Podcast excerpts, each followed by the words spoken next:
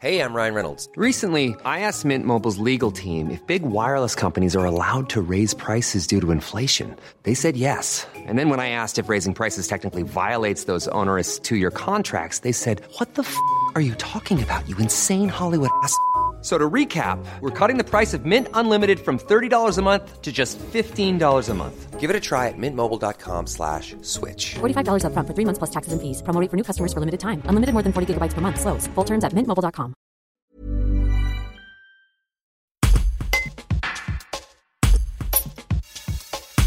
L'édition 2021 des Historiales de Pressin s'est achevée ce samedi 31 juillet.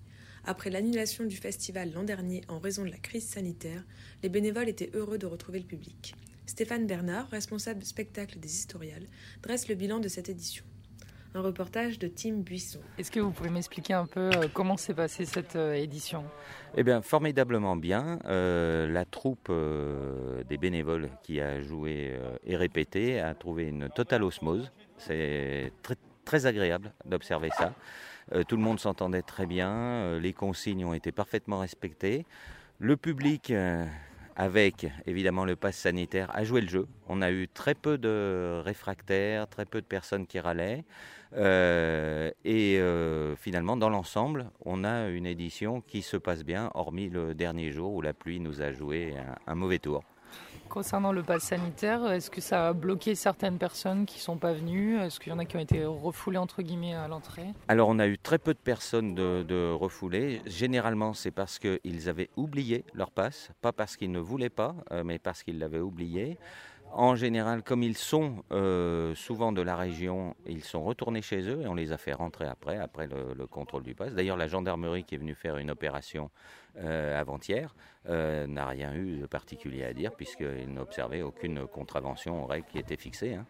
En termes d'affluence, vous avez une idée du nombre de personnes qui sont venues? Ah, Je ne voudrais pas vous dire une, bêtise parce qu'on a eu par rapport aux années précédentes, c'est la première année où les réservations Internet ont explosé.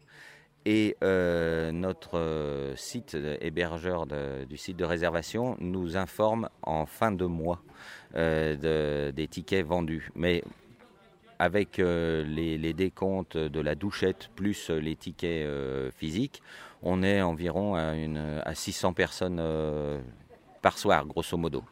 Donc sur neuf soirs, euh, ben, ça fait pas mal. Euh, on n'a pas du tout, on pas du tout souffert de la mise en place de ce pass sanitaire, même si on a été pris très au dépourvu puisqu'on attaquait notre première le 21 et qu'il rentrait ce certaine pass en vigueur le 21.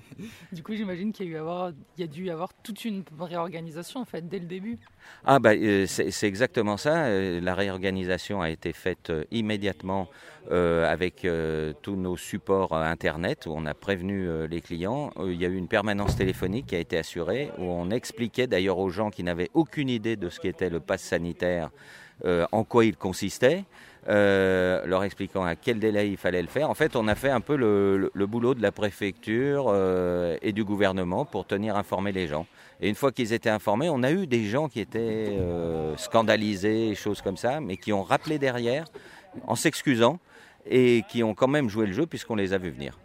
Il y avait aussi un autre aspect, euh, je l'évoquais, euh, l'an dernier il n'y a pas eu d'édition euh, à cause du mm. coronavirus. C'était important de se retrouver cette, cette année Alors ça, ça a été peut-être la clé de voûte, d'avoir le plaisir de tous se retrouver, de jouer ensemble, de faire, de partager.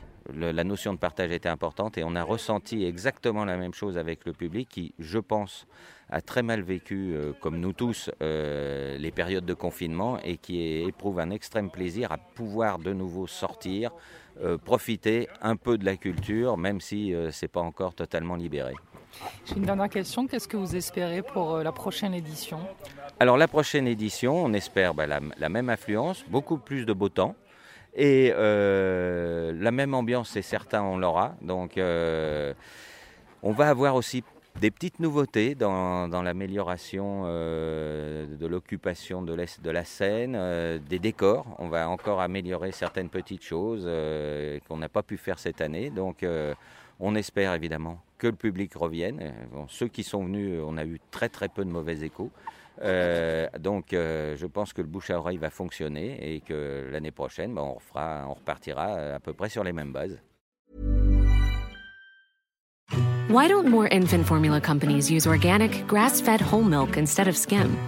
Why don't more infant formula companies use the latest breast milk science? Why don't more infant formula companies run their own clinical trials? Why don't more infant formula companies use more of the proteins found in breast milk? Why don't more infant formula companies have their own factories instead of outsourcing their manufacturing? We wondered the same thing. So we made ByHeart, a better formula for formula. Learn more at byheart.com.